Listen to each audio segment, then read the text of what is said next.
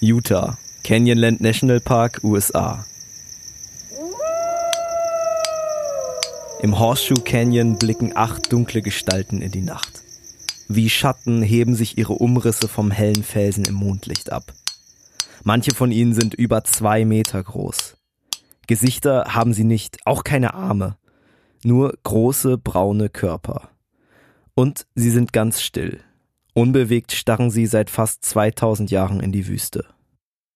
Es sind Felsmalereien, übergroße, armlose Bilder von Menschen. Niemand weiß genau, wer sie dorthin gemalt hat oder warum. Vielleicht war dieser Ort vor langer Zeit mal ein heiliger Platz der Anasazi, einem früheren Stamm der Ureinwohner Nordamerikas. Sicher ist, dass hier mal Menschen gelebt haben müssen. Man hat Tonkrüge und Knochen gefunden aus einer Zeit lange bevor Christoph Kolumbus überhaupt geboren war. Nur der Nachthimmel ist immer noch der gleiche. Hier draußen, weit weg von Dörfern und Städten, spannt sich die Milchstraße von Norden nach Süden.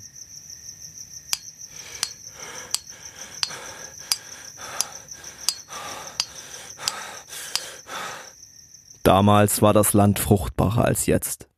Doch die Menschen haben sich zurückgezogen. Es gibt keine Häuser und bloß ein paar kaum befestigte Schotterpisten in dieser entlegenen Gegend. Die nächste Tankstelle ist 200 Kilometer entfernt. In den 60ern wurde das Land zum Nationalpark erklärt.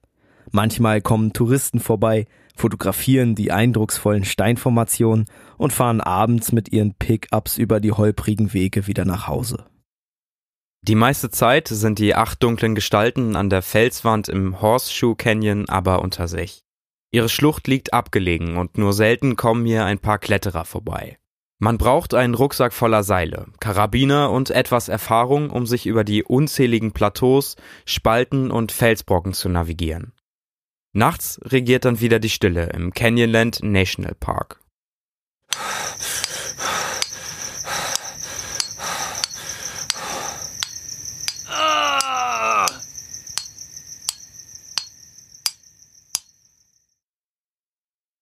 Wer doch mal hier übernachten möchte, nimmt sich ein Zelt und einen dicken Schlafsack mit. Obwohl es jetzt im April tagsüber schon mehr als 30 Grad werden können, wird es in der Nacht immer noch empfindlich kalt. Utah ist einer der trockensten Bundesstaaten der USA. Im Sommer regnet es an nur knapp vier Tagen im Monat, in den Canyons noch weniger.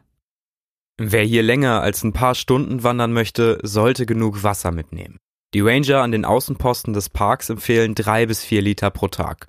Je mehr, desto besser. Wenn man heute einen Trip durch den Park plant, muss man zudem einen Zettel ausfüllen und eine genaue Beschreibung der Route bei den Rangern abgeben. Das, sagen sie, sei wegen der schrecklichen Geschichte, die sich hier 2003 zugetragen hat. Die mit dem jungen Mann in der Blue John Schlucht, nur ein paar hundert Meter entfernt von den acht Felsmalereien im Horseshoe Canyon.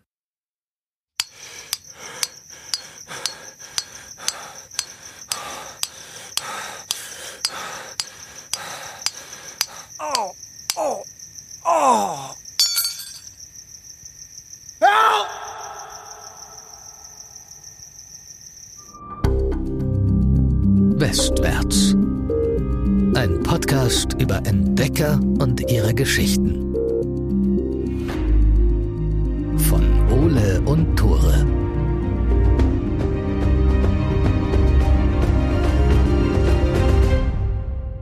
Sind wir on Sendung? Ja. Moin, herzlich willkommen zurück zu Westwärts, der Podcast, bei dem alle Mics immer zu 100% funktionieren. Ich bin Ole und zumindest mein Mic funktioniert seit drei Jahren durchgehend gut. Check, check, ich bin Tore. ja, wir hatten gerade ein bisschen Mikrofonprobleme und jetzt funktioniert hoffentlich alles. Ich weiß nicht wie lange. Wenn ihr das hört, wahrscheinlich die ganze Folge oder wir haben zwischendurch gebreakt und Ja. ausgetauscht. Wir sagen euch dann auf jeden Fall Bescheid. Das Lustige ist, Thor hat genau das gleiche Mikrofon wie ich und hat das vor ein paar Wochen nachgekauft und trotzdem ist deins das erste, das Schrott geht. Shame. In unserem Podcast sprechen wir über Entdecker und ihre Geschichten, aber auch über Menschen, die auf ihren Entdeckungen in Extremsituationen geraten sind. Wir wollen darüber sprechen, wie verhält sich eine Person in einer für sie oder ihn völlig unbekannten, vielleicht lebensbedrohlichen Situation, was denkt und fühlt dieser Mensch und wie geht er oder sie mit dieser Belastung um. Heute haben wir eine Expedition, die wahrscheinlich nie in irgendeinem Buch gelandet wäre, wenn nicht irgendetwas furchtbar schiefgelaufen wäre. Das haben wir relativ oft, dass Expeditionen furchtbar schieflaufen, aber hier liegt es eben nicht an der Planung, sondern es ist einfach pures Pech.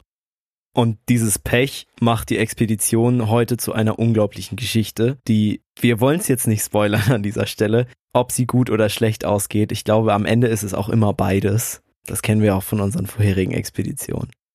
Wir sprechen heute über einen jungen Bergsteiger, also einen Felsenkletterer aus dem mittleren Westen der USA. Der will eigentlich nur eine Tagestour durch die Wüste in Utah machen und erleidet dann einen schweren Unfall. Dieser Unfall ist so schwerwiegend, dass der junge Kletterer plötzlich um sein Leben fürchten muss. Natürlich hätte er auf seinem Tagestrip jetzt nichts Weltbewegendes entdeckt, aber dieser Unfall lässt ihn an die Grenzen seiner eigenen Psyche kommen. Als Tore mit dieser Story angekommen ist, haben wir beide so ein bisschen überlegt, ob die überhaupt in den Spirit von Westwärts reinpasst. Es ist eben nicht diese klassische Entdeckungsgeschichte, aber wir fanden beide diese Geschichte dieses jungen Kletterers, der da diesen schweren Unfall erleidet und dann wirklich richtig, richtig psychisch zu kämpfen hat, einfach so interessant, dass wir gesagt haben, okay, dafür sprengen wir heute einfach ein bisschen unseren Rahmen. Wollen wir mit der Story anfangen? Wir haben einen kleinen Text vorbereitet. Ah, super gerne. Ja, yes. ja. Von oben sehen die rotbraunen Felsen aus wie ein großes Glas Erdnussbutter, in die jemand mit einem Messer tiefe Schluchten in die glatte Oberfläche gekratzt hat. Wie ein riesiges, halbfertiges Puzzle aus senkrechten Berghängen, flachen Plateaus und Abbruchkanten. Millionen Jahre Wind und Wasser haben den Canyonland National Park zu einer eindrucksvollen, rotbraunen Wüstenlandschaft geformt. In den trockenen Schluchten kann man die einzelnen Gesteinsschichten erkennen, die von längst versiegten Flüssen vor Millionen Jahren freigelegt wurden. Wie Baumkuchenschichten stapeln sie sich manchmal hunderte Meter hoch. Bizarre Felsformationen, steinerne Brücken und Türme spannen sich über die Canyons. Das Wüstenklima ist hart. Im Sommer wird es hier bis zu 40 Grad Celsius, im Winter fällt Schnee. Wasser gibt es selten. Nur ein schmutzig brauner Fluss schlängelt sich träge in einer Schlucht durch die Steppe. Ganz in der Nähe verläuft eine einsame kleine Schotterpiste. Von oben kann man sie kaum erkennen, zu eintönig braun ist die Landschaft. Ein paar Wacholderbüsche wachsen am Straßenrand und ein leichter Wind weht dürres Laub über den Sandboden. Es ist früher Morgen, aber man kann die Mittagshitze schon ahnen, die sich bald ausbreiten wird. Schon jetzt sind es fast 20 Grad und die Luft flimmert. Doch da durchbricht eine rote Staubwolke den morgendlichen Frieden. Langsam schiebt sie sich vom oberen Rand Richtung Süden. Ein Mountainbike brettert über die Schotterpiste. Der Fahrer trägt dünne Shorts, so ein 2000er Band-T-Shirt und einen kleinen Rucksack. Immer wieder muss er den Sandverwehungen auf der Straße ausweichen. Dieser junge Mann heißt Aaron Walston. Er ist 28 und auf dem Weg zu einem Klettertrip im Horseshoe Canyon. In seinem Rucksack befinden sich Klettergurte, ein 60 Meter langes Seil, ein Multitool-Messer, eine Stirnlampe, eine Digitalkamera, ein Discman. Kennt ihr das noch? Shoutout an alle Leute, die das kennen. Ja. Das war quasi, ja, der Nachfolger vom Walkman. Ne? Walkman, ne? genau, mit den Kassetten, Kassetten auf jeden ja. Fall, ja. Aber ich glaube, der Discman war nicht so lange on air. Also es waren ja die Jahre vor den Handys und vor den MP3-Playern MP3 und die ja. kamen dann relativ schnell danach, ja. Wir sind halt 2003 unterwegs. Es war wahrscheinlich genau die Zeit, genau die Lücke. Aaron hat auch äh, Kopfhörer dabei und einen Haufen CDs von einer einzigen Band, die er immer hört. Fisch. Tore hat gesagt, die heißen Fisch und ich kannte die nicht, aber wenn es um irgendwelche Bands geht. Egal wie groß oder klein, Tore kennt ihr auf jeden Fall. Ja, die machen so Fusion. Das ist ein bisschen spezieller. Fusion? Was ist das für eine Musikrichtung? Das ist so eine Mischung aus Rock und Jazz. Ist cool, feier ich. Krass. Aber ja. ist ein bisschen spezieller. Also die CDs von Fisch hat er dabei, als Verpflegung außerdem zwei Burritos und eine 1 Liter Trinkflasche. Diese ganzen Items werden später noch wichtig werden. Das ist natürlich erstmal nicht viel, aber Aaron will ja auch abends wieder zu Hause sein. Sein Pickup steht nur ein paar Kilometer von hier auf einem verlassenen Parkplatz. Der Plan ist, das Mountainbike irgendwo abzustellen und dann zu Fuß weiterzulaufen. Mitten im Nationalpark gibt es frei zugängliche Felsmalereien und die möchte Aaron unbedingt sehen. Er schließt sein Rad übrigens an. Mitten in der Wildnis hat er extra ein Schloss mitgebracht. Das macht natürlich überhaupt keinen Sinn so. Ich meine, so da ist niemand unterwegs, aber man merkt halt auch, er ist der übelste Planer, ne? Er ist richtig vorsichtig. Und er ist gleichzeitig auch jemand, der unglaublich viel macht. Der ist nicht nur Auto unterwegs, der hat auch Maschinenbau studiert. Ah, richtig komisch. richtig komischer Dude. Er spielt Klavier, er fährt Ski und er klettert eben. Dabei kommt auch immer so ein bisschen der Perfektionist in ihm raus. Also ist es auch kein Wunder, dass sich Aaron die Kletterei mehr oder weniger selber beigebracht hat.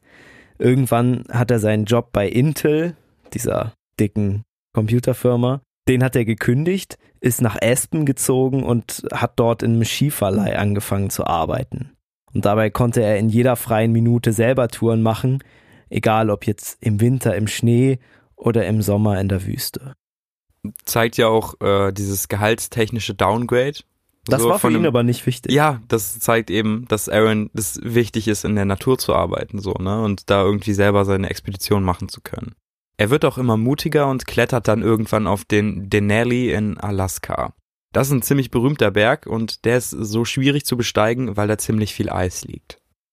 Heute wird das Ganze also ein ziemlicher Entspannungstrip für Aaron.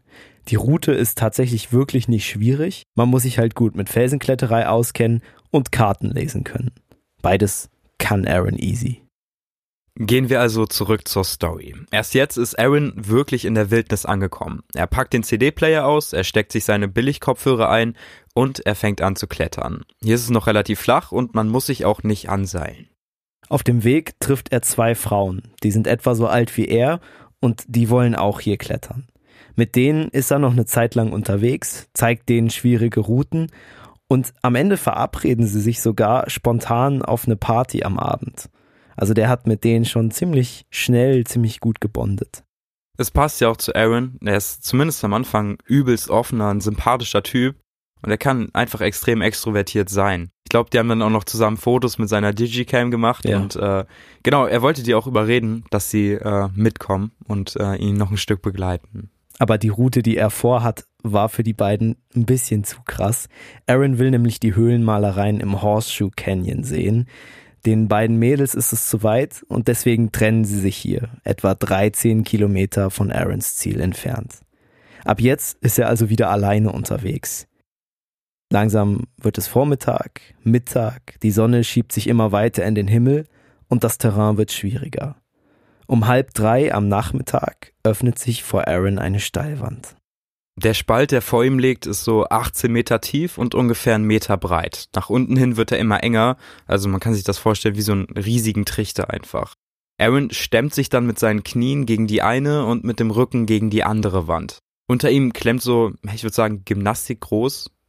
Ja, so ein Busreifen großer. Ja, safe, so ein Felsbrocken in der Schlucht und darunter liegt so ein kleiner Vorsprung. Wenn er diesen Vorsprung erreicht, dann hat er von da aus nur noch einen kurzen Marsch, vielleicht 20 Minuten, zum Horseshoe Canyon und den Höhlenmalereien. Aaron freut sich. Er wird also pünktlich am frühen Abend wieder bei seinem Truck sein und kann mit den beiden Mädchen feiern gehen. Fish, die, die besagte Fusion Band, dudelt aus seinen billigen On-Ear-Kopfhörern, als er vorsichtig mit den Füßen auf den Felsbrocken gleitet. Der Felsbrocken wackelt ein bisschen, als Aaron da so drauf rumtastet, scheint aber relativ stabil zu sein. Aaron kriecht weiter, legt erst seine Knie auf den Brocken, dann legt er sich mit dem Bauch vollständig auf den Stein und möchte an diesem Stein auf den Vorsprung runtergleiten. Er hat den Felsbrocken also quasi einmal umschlungen, als dieser auf einmal doch anfängt zu wackeln. Erschreckt lässt Aaron los und fällt auf den Vorsprung unter ihm. Doch es ist zu spät. Mit einem Rumpeln löst sich der Brocken und schabt die Steinwände hinunter direkt auf ihn zu. Aaron selber hat natürlich keine Chance auszuweichen. Er liegt ja rücklings nur auf diesem kleinen Plateau. Erst wird sein linker Arm getroffen und dann sein rechter. Der Fels schrappt noch etwa einen Meter tiefer in diese trichterförmige Schlucht, dann keilt er sich fest. Die Kopfhörer rutschen Aaron von den Ohren und plötzlich ist es wieder komplett still. Als der Staub sich legt, fühlt Aaron für einen Moment gar nichts. Dann schießt ein stechender Schmerz in seinen rechten Arm. Er versucht die Hand zu bewegen, doch der Nervenimpuls dringt nicht durch. Sein Blick folgt der Blutspur, die sich etwa einen Meter weit bis zum feststeckenden Felsbrocken zieht. In dem nur einige Zentimeter großen Zwischenraum klemmt seine rechte Hand. Der Daumen steht unnatürlich ab und das Gelenk ist mit ziemlicher Sicherheit mehrmals gebrochen. Aber das Schlimmste ist, nicht nur die Hand steckt in diesem Zwischenraum, sondern sein ganzer Arm. Bevor sein Adrenalin komplett verschwunden ist, reißt Aaron noch wie ein Wahnsinniger an seiner Schulter. Er versucht alle Kräfte zu mobilisieren, um seinen Arm irgendwie aus der tödlichen Presse herausreißen zu können. Aber es hilft alles nichts, er steckt weiter fest. Wir haben jetzt also folgende Situation. Aaron wollte durch diesen Spalt klettern, ist dabei abgerutscht, hat diesen großen Felsbrocken mit sich gerissen und hängt jetzt auf diesem Plateau und sein rechter Arm ist komplett eingequetscht von diesem Felsbrocken. Was hat man jetzt für Möglichkeiten? Was kann man jetzt machen? Aaron hat's ja schon ausprobiert. Den Arm einfach rauszuziehen geht offensichtlich nicht. Dafür ist der Brocken einfach zu schwer. Diesen Brocken anheben kann er auch nicht. Das Ding ist so groß wie ein Busreifen. Das wiegt safe über 100 Kilo. Locker. Und dieser Brocken klemmt ja auch quasi in der Schlucht fest. Die war ja so trichterförmig. Und dadurch hat sich der Brocken ja richtig festgekeilt. Das heißt, für Aaron ist es schwierig, sich selber aus seiner Lage befreien zu können. Deswegen braucht er Hilfe von draußen. 2003 hatte aber noch nicht jeder ein Handy und Aaron hat natürlich keins dabei. Ich glaube, sonst würden wir die Geschichte heute auch nicht erzählen. Es hätte auch ein bisschen gegen seinen Abenteurer-Spirit verstoßen, schätze ich. Alleine draußen zu sein, frei zu sein. Voll, aber so hat er natürlich gar keine Kontaktmöglichkeiten nach außen. Das bedeutet, er muss mit dem klarkommen, was er hat. Aaron nimmt seinen Rucksack ab und breitet seine gesamte Ausrüstung auf den Steinen aus. Vielleicht könnt ihr euch ja noch erinnern an das, was er dabei hatte. Auf dem Felsen vor ihm liegen jetzt eine Stirnlampe, Ersatzbatterien, seine Digitalkamera, ein Multitool-Werkzeug, das sind zwei Messer und eine Zange, eine Sonnenbrille und seine Wasserflasche, Seile, Karabiner, Schokolade und zwei Burritos. Ich find's so krass. Die ganze Zeit, während er seinen Rucksack ausräumt und seine Lage sondiert, steckt sein rechter Arm ja in diesem Fels fest. Und dass er bei diesen Schmerzen noch so einen kühlen Kopf bewahrt, finde ich unglaublich. Das ist echt ziemlich krass. Ich glaube, das liegt vor allem am Adrenalin, was dir dann durch das Blut schießt. Und dann spürst du den Schmerz wahrscheinlich am Anfang nicht so krass, aber ich glaube, der kommt dann ganz schnell wieder zurück. Jetzt schießen ihm natürlich auch verschiedene Möglichkeiten durch den Kopf. Wie kommt er hier wieder raus? Die erste Möglichkeit wäre wahrscheinlich auch das einfachste, hier zu warten, bis irgendjemand zufällig vorbeikommt. Er hat ja noch ein bisschen Essen und Trinken, eine Nacht wird er auf jeden Fall überstehen. Ohne Wasser wird's dann schwieriger. Da hat er so eine Überlebenszeit von wenigen Tagen. Da hat ja auch der Ranger am Anfang gesagt, da braucht man echt so drei bis vier Liter pro Tag. Es ist aber ziemlich unwahrscheinlich, dass hier jemand vorbeikommt und ihn hört. Wir haben es ja schon gesagt. Aaron befindet sich in einer sehr abgelegenen Gegend und er ist ja in einer Felsspalte. Niemand würde ihn sehen, wenn er oder sie nicht direkt darüber stehen würde. Und Aarons Rufe verhallen spätestens nach 50 Metern. Genau, Aaron ist eben nicht nur weit weg von den Wanderwegen, sondern halt unter der Erde. Klar ist, dass seine Eltern sich irgendwann Sorgen machen werden. Aber er hat niemanden vorher genau gesagt, wo er hingeht, weder ihn noch den Rangern im Park. Außerdem hat Aaron so eine Eigenschaft, der kommt gerne mal zu spät. Oder er kommt gar nicht, ne? Und die Leute rechnen dann einfach auch nicht mehr mit ihm. So, er wurde ja am Anfang auch auf zwei Partys eingeladen. Und da ist halt so, wenn er kommt, kommt er. Wenn er nicht kommt, ja, dann kommt er nicht. Da machen sich die Leute keine Sorgen, weil sie wissen, Aaron ist wahrscheinlich wieder irgendwo in den Bergen unterwegs, hat sich entschieden, noch eine Nacht länger zu bleiben. Der war so ein bisschen so ein, wie so ein Schmetterling unter seinen Freunden. Schmetterling, nice. Die nächste Möglichkeit, die irgendwie am realistischsten scheint, ist mit Seilen und Karabinern eine Vorrichtung zu bauen, mit der er den Felsbrocken ein bisschen anheben kann. Also so eine Art Flaschenzug. Das ist theoretisch möglich. Er hat ja Equipment da, Seile, Karabiner und er hat auch die Erfahrung. Allerdings sieht er hier keinen stabilen Ankerpunkt, wo er die Konstruktion aufhängen könnte. Mit den Ersatzbatterien könnte man ja theoretisch, wenn man sie öffnet, den Stein ein bisschen abätzen. Das ist chemisch eine ganz gute Idee, aber ist auf ziemlich vielen Ebenen ziemlich wild, würde ich jetzt mal behaupten. Aber er macht sich darüber Gedanken. Du bist der Chemiker von uns. Wie weit Ich kommt bin man? auch kein Chemiker. Turo ist einfach Meister der Naturwissenschaften. Ich glaube, letzte Folge habe ich dir unterstellt, Physiker zu sein. ja, und diese Unterstellung habe ich zurückgewiesen. Dann lass heute wenigstens Chemiker gelten. Da hast du auf jeden Fall immer eine gute Note, ne? Es ist eine, es ist eine dumme Idee, können wir hier sagen. Aaron ist in Not und er versucht alle Möglichkeiten durchzugehen, die er hat. Und natürlich denkt er darüber nach, aber er verwirft die Idee mit den Ersatzbatterien dann schnell wieder. Okay, es gibt ja immerhin noch das Multitool, was er dabei hat. Vielleicht kann er damit ja erstmal probieren, den Brocken so ein bisschen zu bearbeiten. Das dauert zwar, aber wenn er nur eine 4 cm Steinschicht wegbekäme, dann wäre sein Arm schon frei. Und genau das tut Aaron dann auch. Aaron beginnt also mit dem Versuch, den Stein abzuklopfen und so seinen Arm erreichen zu können. Aber dieser Felsbrocken ist aus festem Sandstein. Der wiegt über 100 Kilo und es passiert kaum was. Nur oberflächliche Kratzer erscheinen auf der Oberfläche. Trotzdem macht Aaron erstmal weiter. Für ihn ist das vorerst die beste Idee, hier heile wieder rauszukommen. Dann greift er zur Wasserflasche. Er trinkt drei große Schlucke und merkt dann, fuck, das muss ich mir irgendwie ein bisschen besser einteilen. Er hat ja nur diese eine Flasche dabei und ein Drittel der Flasche ist jetzt schon leer. Während der ziemlich monotonen Arbeit dieses Klopfens versinkt er dann immer mehr in sich selbst und jetzt denkt er über seine Kindheit und seine Vergangenheit nach. Aaron erinnert sich zum Beispiel daran zurück, wie er mit zwölf Jahren mit seiner Familie von Indiana nach Colorado ziehen sollte. Der war dann bei irgendeinem Onkel oder so in Ohio und äh, hat dann ein Buch gefunden in irgendeinem Regal. Das war eine Enzyklopädie über alle 50 Bundesstaaten der USA. Und was machst du, wenn du da bald einen neuen Bundesstaat siehst? Du guckst dir natürlich an, ey, wo geht's überhaupt hin? Und dann sucht er eben nach Colorado. Die Menschen, die Aaron in diesem Buch sieht, bewegen sich größtenteils auf Skiern. Und das macht diesem zwölfjährigen Aaron ordentlich Angst.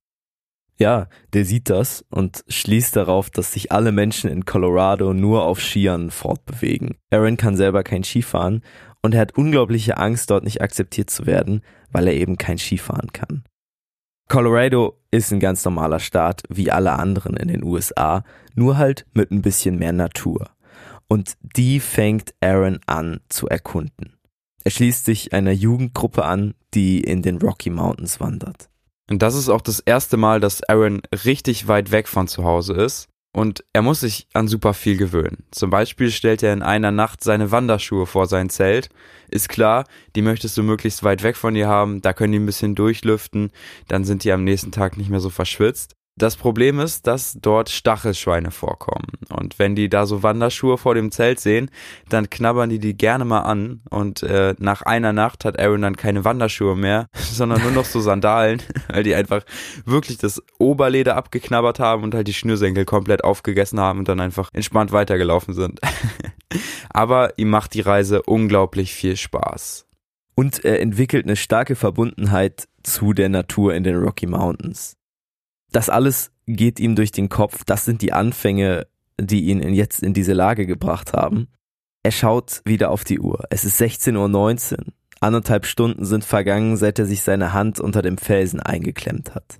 Doch auch die kläglichen Versuche mit dem Messer haben nahezu nichts geändert. Der Stein ist viel zu hart, die Klinge hat keine Chance und wenn Aaron zu heftig gegen den Stein haut, rutscht das Messer ab und trifft ihn fast. Er braucht ja ein Loch, was so groß ist, dass er seine Hand aus dem Stein hervorziehen kann. Und von diesem Ergebnis ist er eben noch meilenweit entfernt. Dann bekommt er aber eine andere Idee. Und zwar liegen neben ihm so kleine, ungefähr handgroße Steine. Und er denkt sich, ey, vielleicht setze ich einfach das Messer an diesem großen Felsbrocken an und klopfe mit diesen kleinen Steinen auf dieses Messer. Sozusagen so eine Meißelkonstruktion, Ja, genau, die so er da Meißel. plant.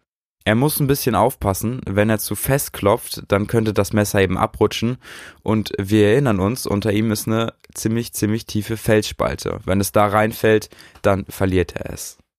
Nach einigen Testversuchen scheint aber alles zu funktionieren. Das Messer bleibt richtig im Felsen stecken, also er kriegt da richtig so einen kleinen Keil rein und jetzt nimmt er das erste Mal den handgroßen Stein und schlägt mit voller Wucht auf das kleine Messer. Den Stein, den er da genommen hat, das ist Auch Sandstein, nur die Art, die wahrscheinlich die meisten kennen, nämlich eine ziemlich lose Art. So, das heißt, wenn du den ein bisschen stärker in deine Hand drückst oder irgendwo gegenwirfst oder so, dann splittert der sofort. In dem Moment, als Aaron diesen Stein dann mit voller Wucht auf sein Messer rammt, splittert der. Die Splitter fliegen ihm ins Gesicht und das Messer rutscht ab. Dabei hat Aaron noch Glück. Unter ihm befindet sich ja dieser 18 Meter tiefe Spalt. Und wenn sein Messer da reingefallen wäre, dann hätte er es wahrscheinlich nie wiederbekommen. Das Messer liegt jetzt also im Sandboden etwa einen halben Meter entfernt von seinen Füßen. Er zieht sich dann Schuhe und Socken aus und macht einen Schritt zur Seite. Mit den Zehen kann er das Messer irgendwie umklammern und es langsam zu sich rüberziehen. Aber hinter ihm liegt also wieder ein gescheiterter Versuch, sich zu befreien. Aaron fröstelt. Es ist jetzt 20 Uhr, eine kalte Brise fegt durch den Canyon und über die Nacht hat er sich noch keine Gedanken gemacht. Im Canyonland National Park wird's nachts ziemlich kalt. Vielleicht, denkt Aaron, könnte er seinen Rucksack zerschneiden und ihn als Jacke umfunktionieren. Immerhin hat er noch seine Stirnlampe. Nach der greift er jetzt, schaltet sie wieder ein und sucht im kargen Licht der Lampe eine neue Stelle im Felsen, um weiter sein Messer dagegen zu schlagen. Genau, also die alte Stelle, da ist er ja irgendwie nicht vorangekommen und dann überlegt er und denkt, ey, vielleicht sollte ich mir eine neue Stelle suchen, die einfacher zu durchschlagen ist. Da arbeitet er dann ungefähr drei Stunden lang dran und dann hat er eine kleine Mulde freigelegt. Da kann er so ein kleines Stück Stein herausbrechen, ungefähr in der Größe von einer Centmünze. Hm. Das hört sich im Vergleich mit so einem riesigen Felsbrocken echt wenig an, ist aber bislang der größte Erfolg, den er für sich verbuchen kann. Ja, das hat ihm einen kleinen Kick gegeben. Aaron schläft auch nicht. Also es ist schon dunkel und er arbeitet im Licht der Stirnlampe weiter. Sein Adrenalin hält ihn immer noch wach und seine schmerzende rechte Hand würde es ihm halt eh nicht erlauben, vernünftig einzuschlafen. Und er hat einen Ohrwurm. der hat einen Ohrwurm von äh, dem ersten Austin Powers Film. Ich weiß nicht, ob ihr den kennt. Ich kannte den nicht. Ist ein Klassiker auf jeden Fall. Er hat leider nur nicht gesagt, von welchem Song er den Ohrwurm hatte. Gibt's da mehrere Songs? Ja, es gibt da tatsächlich ziemlich viele Songs. Äh, also zumindest habe ich so in Erinnerung, aber ich habe die Teile auch vor längerer Zeit auf jeden Fall mal geguckt. Aber sein Discman, den hatte er dabei, der ist gegen die Felswand geschellt, als er selber dagegen geschellt ist. Das heißt, nicht mehr zu benutzen. Die CDs sind auch einfach zerkratzt und so kann er jetzt keine Musik mehr hören und er hat einfach die ganze Zeit diesen Song-Ohrwurm in seinem Kopf und das muss ihn richtig krass genervt haben. Ich finde das eine absolut bizarre Situation. Der ist da mit seiner rechten Hand eingeklemmt, nachts in einem Felsen und hat einfach einen Ohrwurm von irgendeinem Austin Powers Song. Ja, also, es ja. scheint irgendwie, aber ich glaube, dass immer noch das Adrenalin, was in ihm steckt, was ihn den Schmerz so ein bisschen vergessen lässt. Was ich so krass fand an der Stelle ist, dass er nicht einen Moment hatte, wo er einfach nur rumgeschrien hat. Wo er laut um Hilfe geschrien hat oder vor Wut einfach komplett ausgerastet ist, sondern er hat gesehen, fuck, das ist passiert, ich kann meinen Arm hier nicht rausreißen und hat dann instant damit angefangen, sich da irgendwie anders befreien zu können. Ja, er ist wahnsinnig planvoll vorgegangen. Ne? Er ist ruhig geblieben, außer ganz am Anfang. Da ist er ein bisschen ausgerastet. Am Anfang hat er nur einen Fehler gemacht, den er vielleicht hätte nicht machen sollen. Er hat drei große Schlucke von seiner Flasche getrunken. Und jetzt ist es halb zwei Uhr nachts und Aaron greift das zweite Mal zu seiner Wasserflasche. Sein Mund ist trocken und seine Kehle ist von der Wüstenluft und von dem Steinstaub einfach komplett ausgedörrt. Seit Stunden hat er auch schon heftigen Durst, aber er erlaubt sich erst jetzt, einen ganz winzigen Schluck aus der Flasche zu nehmen. Aaron sieht die Problematik. Er weiß, dass das Wasser am Ende entscheidend sein wird, ob er hier noch länger überlebt oder nicht. Deswegen beschließt er, alle 90 Minuten einen winzigen Schluck aus der Flasche zu nehmen und sich so die Zeit einzuteilen und so kann er sich halt auch immer auf was freuen und das Wasser hält möglichst lange. Für die erste Nacht baut er sich aus Klettergurten so eine Art Sitz. Liegen kann er sowieso nicht. Und so hängt er die letzten Stunden der Nacht halb im Seil, halb am Stein und hackt immer weiter. In den frühen Morgenstunden wirft er dann das erste Mal einen Blick auf seine jetzt fast 15-stündige Arbeit an dem Felsen. Es zeigen sich tatsächlich erste Fortschritte, doch er schätzt, er braucht etwa nochmal das Zehnfache der Zeit. Dann kann er seinen Arm hier hervorziehen. Wir rechnen mal kurz. 15 Stunden mal 10 sind 150 Stunden. Er hat 500 Milliliter Wasser noch. Er hat ja noch ein paar Burrito-Reste in seinem Rucksack. Das war's. Kannst du damit 150 weitere Stunden hier überleben? Das wären acht Tage, ne? Das ist unmöglich. Er ist ja jetzt schon in einer schwierigen körperlichen Situation. Und das größte Problem ist das Wasser. Das würde ihm Tage vorher ausgehen.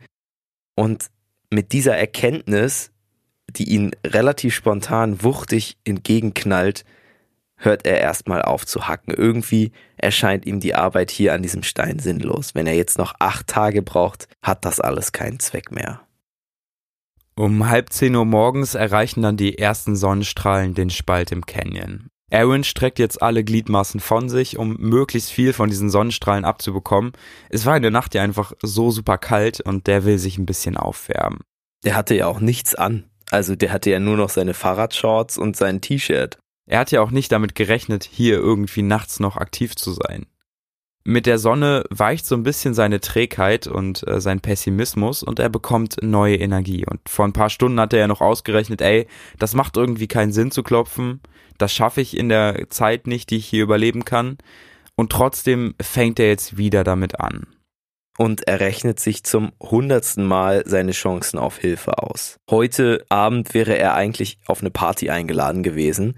Er hat allerdings da weder zu noch abgesagt und hat gesagt, ja, mal gucken, vielleicht komme ich, vielleicht komme ich nicht. Ist ein typischer Aaron an der Stelle. Also das macht er ja selten und meistens kommt er dann auch nicht, ne? Ja, und seine Freunde machen sich dann auch keine Sorgen, weil die wissen, okay, der ist wahrscheinlich wieder in den Bergen unterwegs, hat sich entschieden, noch, ein, noch eine Nacht länger irgendwo zu zelten, weil es cool ist. Der wollte sich nie irgendwie festlegen. Und genau das wird ihm jetzt zum Problem. Seine Freunde, die die Party schmeißen, Brad und Lea, würden also keinen Verdacht schöpfen, wenn er nicht erscheint und sich auch nicht meldet. Die wissen auch nicht, wo er ist. Und Aaron rechnet sich aus, dass die wahrscheinlich frühestens am Dienstag die Polizei kontaktieren würden am Dienstag. Und die Polizei, jeder, der schon mal eine Vermisstenanzeige aufgegeben oder die drei Fragezeichen gehört hat, der kennt das, die warten erstmal 24 Stunden und dann beginnen die damit, vermisste Personen zu suchen. Äh, kommt drauf an, wenn es Kinder sind, geht es schon eher. Das weiß ich durch meine True Crime Podcast Experience. Ah. Nein, aber wenn du Fachwissen rein. Nice. Ja, wenn du erwachsen bist, dann sagen die halt ja, wenn es keine Anhaltspunkte dafür gibt, dass diesem Menschen was zugestoßen ist, dann ist es ja seine freie Entscheidung, überall hinzugehen, wo, wo er oder sie möchte. Safe. Das heißt, im Mittwoch sucht die Polizei frühestens nach ihm und das Problem ist, Aaron ist ja weit weg von irgendwelchen Wanderwegen, er hat niemandem Bescheid gesagt. Er glaubt, er hat in der letzten Tankstelle noch mit Karte bezahlt, aber es könnte auch gut sein, dass er mit Bargeld bezahlt hat. Er weiß es nicht mehr so genau und wenn die Polizei nicht nachverfolgen kann, wo er das letzte Mal gezahlt hat, dann wird es eben super lange dauern. Wenn er mit Karte gezahlt hat und richtig viel Glück hat, dann werden sie ihn wohl am Freitag finden. Freitag ist heute in einer Woche. Sieben Tage kann er hier nicht überleben. Nicht mit weniger als einem halben Liter Wasser. Also sollte die Polizei ihn tatsächlich dann finden, wäre er längst tot. Selber kommt er hier wohl kaum raus. Die Klopfversuche haben ja wenig gebracht. Er wird also wahrscheinlich an Ort und Stelle sterben, vielleicht an Dehydrierung. Das ist keine eindeutige Todesursache, aber wenn du tagelang nicht trinken kannst, dann gibt es einfach ganz viele Möglichkeiten, wie du daran sterben kannst. Meistens ist es ein Versagen von irgendeinem lebenswichtigen Organ. Das kann das Herz sein, das dein Kreislauf zusammenbricht. Das können aber auch die Nieren sein, die dein Blut ja quasi filtern von Schadstoffen. Und davor hat Aaron große Angst. Wenn seine Nieren versagen, dann stellt er sich vor, wie sein ganzer Körper quasi von innen heraus vergiftet wird, weil sein Blut nicht mehr gefiltert wird. Und das Geklopfe am Stein bringt wieder nichts und Aaron lässt es dann relativ schnell wieder sein. Er bekommt jetzt nämlich eine neue Idee. Er hat ja Seile und Karabiner und er überlegt sich, ey, vielleicht kann ich ja sowas wie einen Flaschenzug bauen. Ich wickel das Seil also quasi einmal um den Felsbrock, zieh's dann durch irgendeine Lasche und häng mich mit meinem ganzen Gewicht da dran. Vielleicht kann ich den Felsbrock dann so ein paar Zentimeter nach oben ziehen und meinen kaputten Arm daraus wieder hervorziehen. Und Aaron findet tatsächlich auch einen kleinen Spalt in dem Vorsprung des Canyons, wo er das Seil reinhängen kann. Dieser Vorsprung könnte als Lasche funktionieren. Er wirft das Seil dort durch, wickelt es um einen Felsbrocken und nimmt das andere Ende in seine linke Hand. Dann wickelt er sich einmal um seinen ganzen Körper, zieht prüfend dran, das Seil hält, Er könnte sich also jetzt mit seinem gesamten Körpergewicht in diese Konstruktion reinhängen. Es ist mittlerweile 11 Uhr vormittags und es geht ihm auch viel besser als letzte Nacht. Diese Seilkonstruktion, die er gebaut hat, scheint relativ vielversprechend. Zufrieden genehmigt er sich dann nach langer, langer Zeit wieder einen Schluck Wasser. Dann stemmt er sich mit seinem gesamten Körpergewicht in das Seil. Alle Kraft, die er irgendwie noch aufbringen kann, steckt er in diesen einen ersten Versuch. Doch nichts passiert. Wie am Tag zuvor rührt sich der Stein kein Millimeter. Wahrscheinlich nimmt die Reibung des Seils an der Felswand die meiste Kraft, die Aaron aufbringt. Er hat ja keine Rollen eingebaut, er hat das ja alles über irgendwelche Karabiner geführt. Und das Kletterseil, was er benutzt, ist dehnbar. Dadurch geht noch mehr Reibung verloren. Bis 13 Uhr arbeitet er dann weiter an der Umsetzung. Er überlegt sich zum Beispiel, wie er die Reibung ein bisschen verhindern kann, wie er das Seil irgendwie besser befestigen kann. Und dann plötzlich wird er aufgeschreckt. Er hört nämlich Geräusche über ihm. Aaron hält die Luft an. In der warmen Mittagssonne wäre es durchaus möglich, dass sich vielleicht ein oder zwei Wanderer genau hierhin verirrt haben. Kurz hält er inne, es raschelt wieder. Und dann schreit er so laut er kann nach Hilfe. Sein Echo verhallt langsam im Canyon. Wieder raschelt es, wieder holt Aaron aus und schreit aus voller Kehle. Doch nachdem das Echo verklungen ist, ist es wieder völlig still. Minuten später ertönen dann wieder Geräusche und Aaron wartet gespannt. Doch statt dem erhofften Stimmgewirr schleicht einfach nur eine Kängururatte über den Sandboden und huscht in ihr Versteck. Also keine Menschen, nur das Surren eines einzelnen Tieres. Sein Schreien nach Hilfe hat ihm selbst Angst gemacht und unnötige Kraft gekostet. Aaron beschließt es erstmal sein zu lassen und sich weiter auf seinen Seilzug zu konzentrieren. Das ist ja auch so eine Art Selbstschutz. Ich meine, wenn du nach Hilfe rufst, dann machst du deinem Körper ja auch irgendwie klar, ey, ich komme nicht alleine aus dieser Situation raus, ich bin auf andere angewiesen. Und wie groß die Chance ist, dass andere kommen, hat Aaron ja vorher schon eingehend überlegt. Und aus diesem Hilfeschrei ist, glaube ich, auch so ein bisschen die Panik ausgebrochen, die er die ganzen Stunden lang in sich versteckt gehalten hat. Wenn er dieser Panik mehr Raum geben würde, dann wäre es, glaube ich, vorbei. Panik und Angst sind in solchen Situationen einfach ein super schlechter Ratgeber und das weiß Aaron und so beschließt er dann eben nicht mehr zu schreien. Er zieht nochmal Fazit. Was haben seine Bemühungen bislang gebracht? Und er sieht, keiner seiner Versuche hat den Stein hier irgendwie erheblich bewegt oder zumindest ein Stück verkleinert. Nach wie vor klemmt seine rechte Hand unter dem Felsbrocken.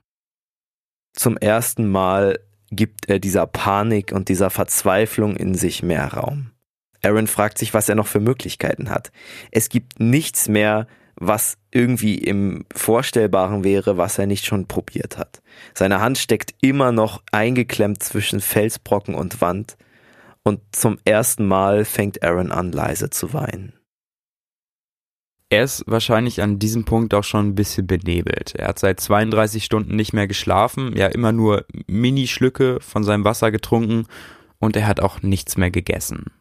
Um Punkt 15 Uhr fummelt Aaron dann seine Digitalkamera aus seiner Tasche. Die hatte er noch dabei, er stellt sie auf den Felsen und drückt auf den Aufnahmeknopf. Und ohne genau zu wissen, was er sagen will, fängt er an zu erzählen. Aaron spricht direkt in die Kamera und erzählt seine Geschichte. Er sagt seinen Namen, erzählt, wie er in den Felsen geklettert ist, wie der Brocken auf seine Hand gefallen ist, und er bittet den Finder dieser Kamera, sie zu seinen Eltern zu bringen. Am Ende gibt er noch so eine Liebeserklärung ab an seine Eltern und an seine Schwester. Und da sagt er auch, ey, Leute, es ist meine Schuld, dass ich in dieser Situation stecke. Er sagt, ich habe das Abenteuer und Risiken gesucht, damit ich mich lebendig fühle. Und das zeigt ja auch irgendwie, dass er diese Party da am Anfang verschludert hat. Diese zwei Partys, diese zwei aufeinanderfolgenden Partys. Für ihn ist es einfach so, dass ein Abenteuer wichtiger ist als die Gesellschaft anderer Menschen. So. Und das wird ihm hier nach und nach irgendwie klar. Mit dieser Schuldeingeständnis drückt er auf Stopp und verstaut die Digitalkamera wieder in seinem Rucksack. Aaron muss seine Strategie ändern. Ich glaube, dieser kurze Vlog den er gemacht hat, hat ihm zwar seine Situation klar gemacht, aber auch wieder Hoffnung gegeben.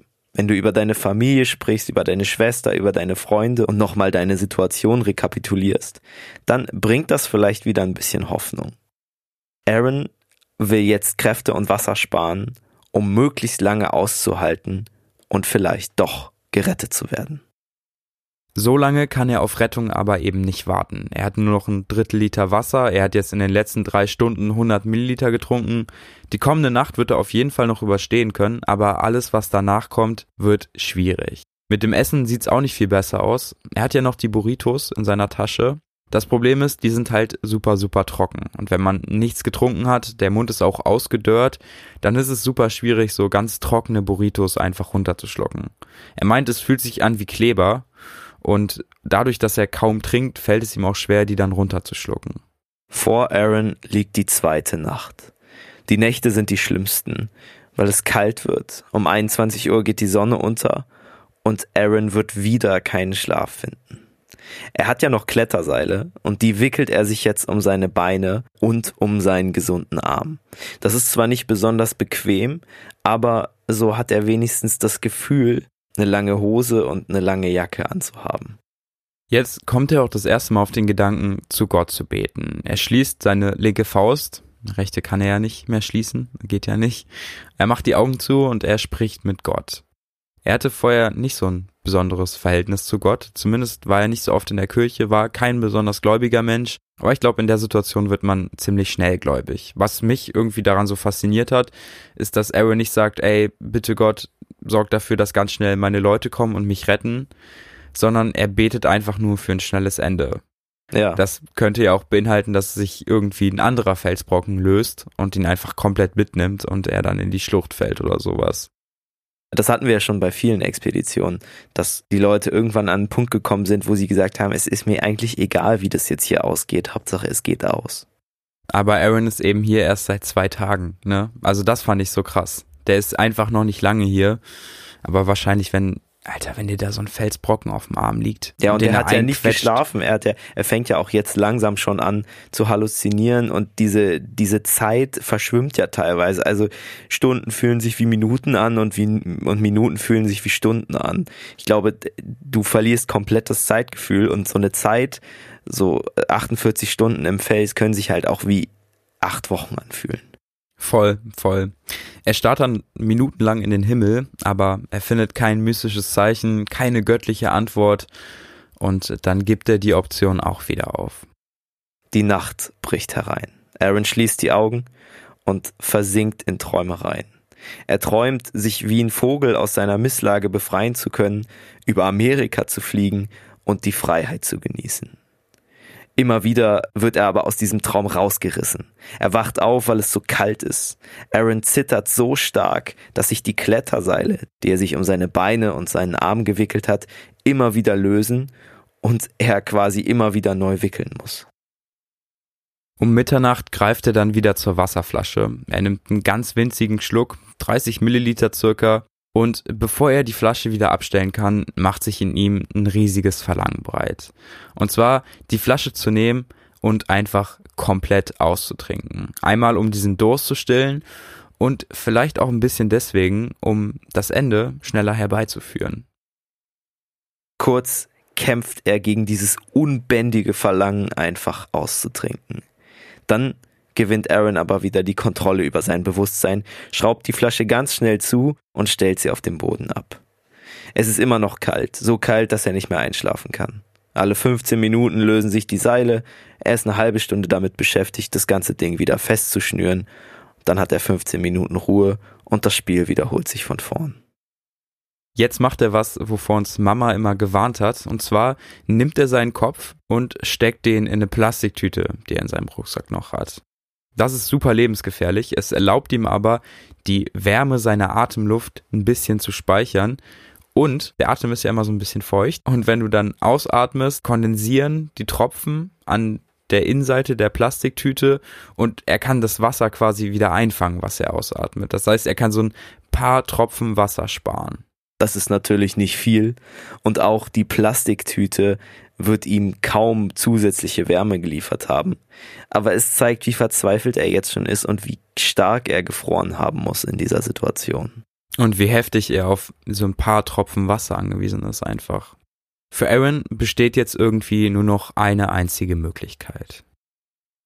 Über diese Möglichkeit hat er eigentlich nie richtig nachgedacht. Wir haben sie auch am Anfang nicht erwähnt.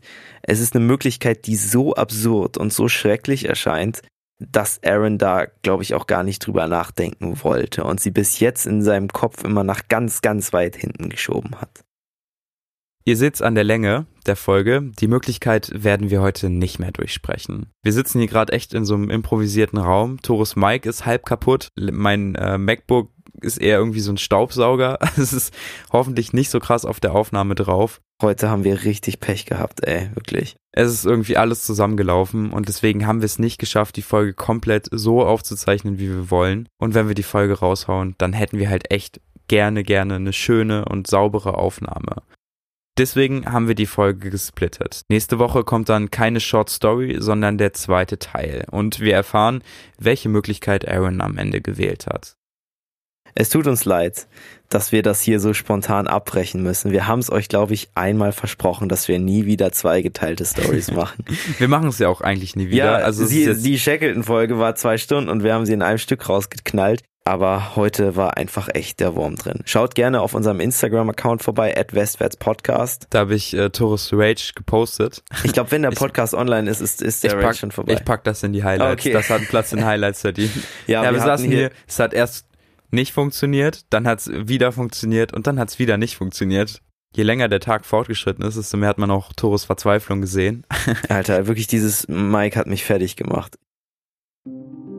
Wir hören uns auf jeden Fall versprochen nächste Woche mit dem kompletten zweiten Teil der Aaron-Folge, der Bergsteiger-Folge. Wir fahren alles über Aaron und ob er es am Ende noch geschafft hat, wieder freizukommen. Vielen Dank euch fürs Zuhören. Wenn ihr uns noch nicht folgt, dann folgt uns gerne auf Spotify, gerne auf Apple Music, auf allen anderen Plattformen, auf denen ihr aktiv seid und gerne auch auf Instagram. At Westwärts Podcast. Genau, einfach nochmal um Torres schönen Rage zu sehen.